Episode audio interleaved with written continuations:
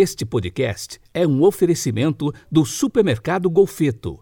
43 3272 1480, Jaguapitã, Paraná.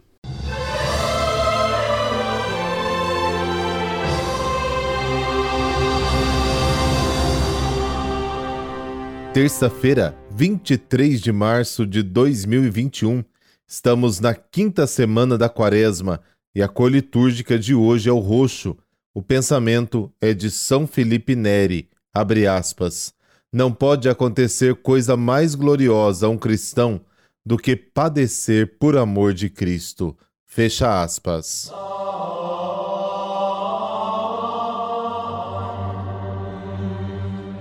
Pelo sinal da Santa Cruz, livrai-nos Deus, nosso Senhor, dos nossos inimigos. Concedei-nos, ó Deus, perseverar no vosso serviço, para que em nossos dias cresça em número e santidade o povo que vos pertence. Amém.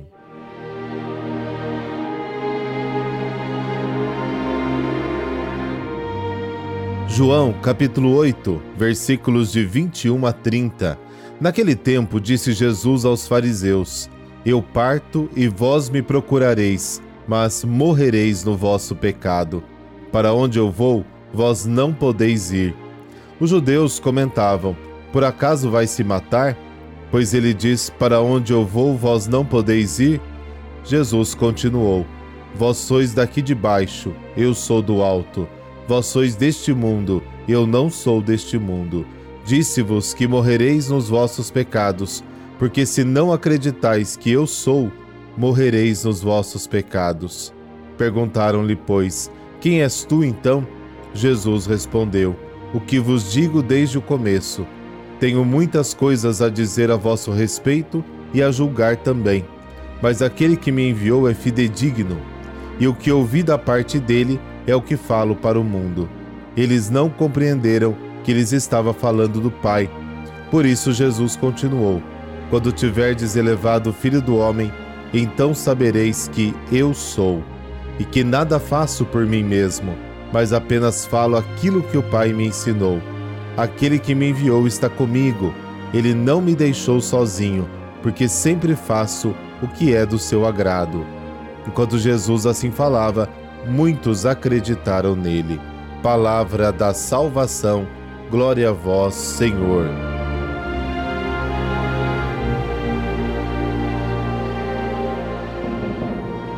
Jesus se utiliza de uma pedagogia interessante para ajudar seus opositores na reflexão. Ele liga dois elementos que, de uma certa forma, provoca polêmica: o pecado e a morte. Prestes a regressar a Deus, com a sua paixão e ressurreição, passa deste mundo ao Pai, João capítulo 13, seus opositores não serão capazes de alcançá-lo na glória eterna. Na verdade, por conta do pecado e da incredulidade, eles se afastarão cada vez mais dele.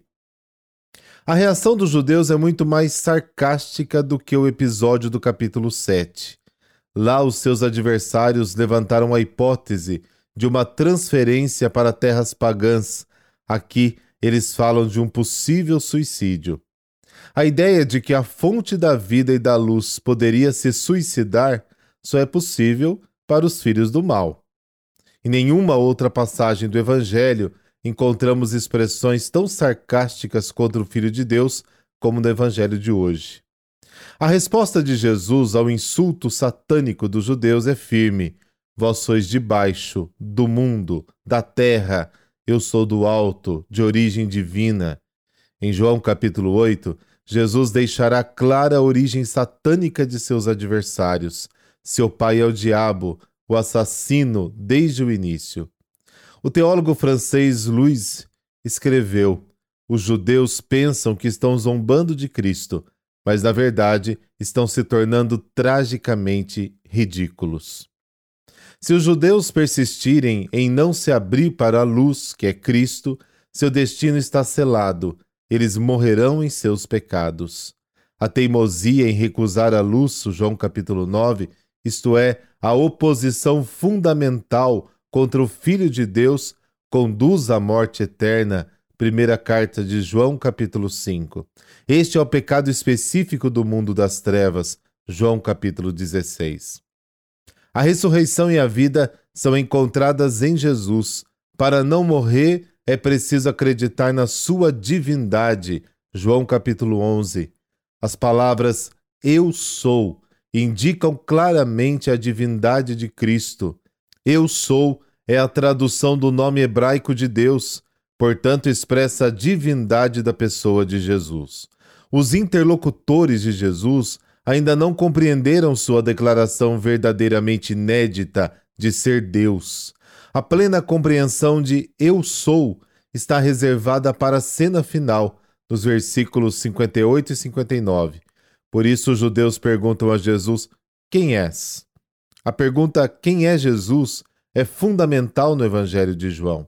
A resposta de Jesus parece muito enigmática. Desde o início, a palavra é o que ele diz, ou seja, a manifestação da vida e do amor do Pai.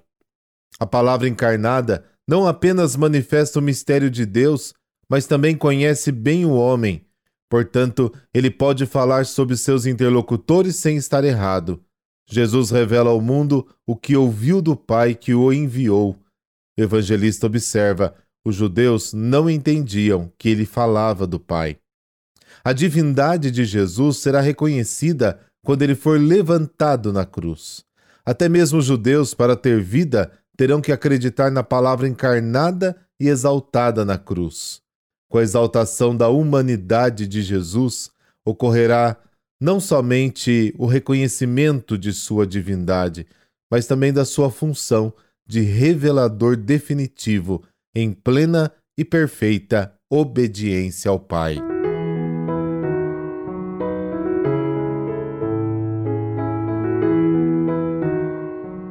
E hoje a igreja celebra São Turíbio de Mongrovejo.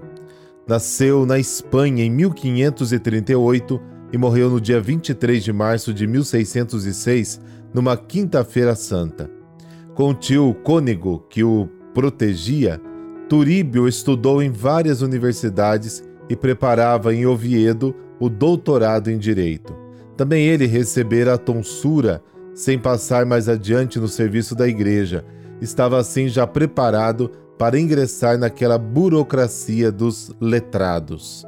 Seguindo o progresso normal das coisas, recebeu uma nomeação para o Santo Ofício em Granada.